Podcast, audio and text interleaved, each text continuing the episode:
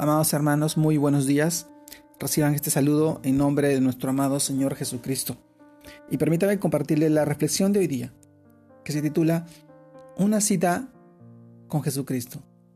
Una cita con nuestro amado Señor.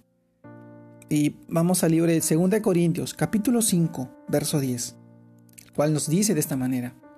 Porque es necesario que todos nosotros comparezcamos ante el tribunal de Cristo, para que cada uno reciba según lo que ha hecho mientras estaba en el cuerpo, sea bueno o sea malo.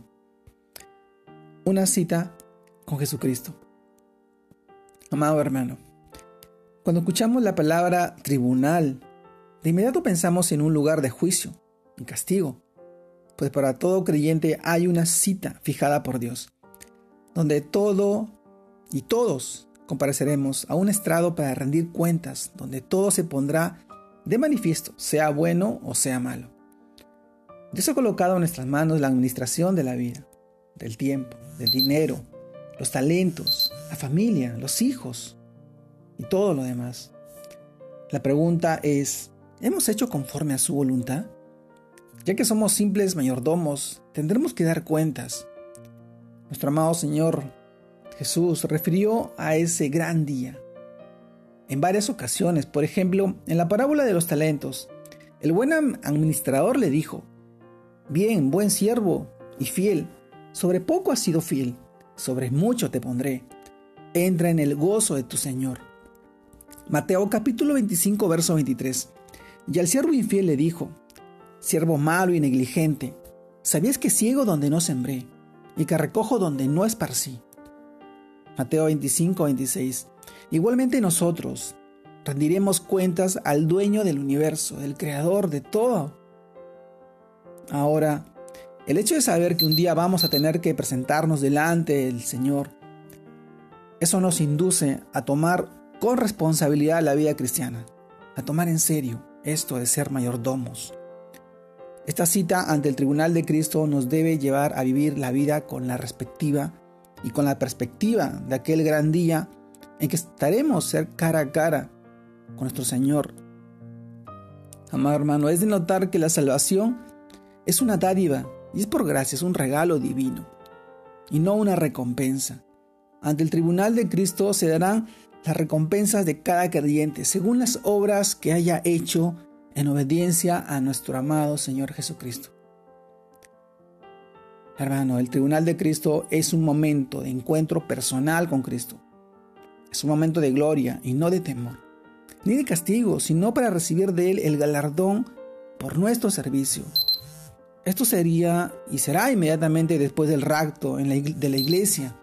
Dice la Biblia, por lo demás me está guardada la corona de justicia, la cual me dará el Señor, juez justo, en aquel día, y no solo a mí, sino también a todos los que aman su venida. Según Timoteo capítulo 4 verso 8. Amado hermano, el Señor dijo, He aquí, yo vengo pronto y mi galardón conmigo para recompensar a cada uno según sea su obra. Apocalipsis 22, 12.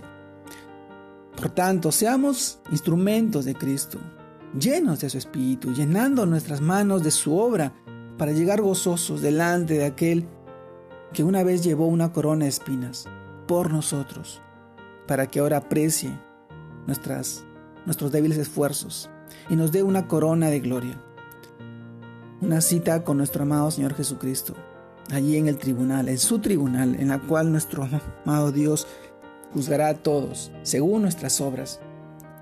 Y esto nos ayuda a reflexionar en qué es lo que estamos haciendo con nuestra vida, en cuál es la responsabilidad que tenemos ahora que somos creyentes y tenemos el Evangelio y conocemos el Evangelio. El ir y, honrar su santo y poderoso nombre.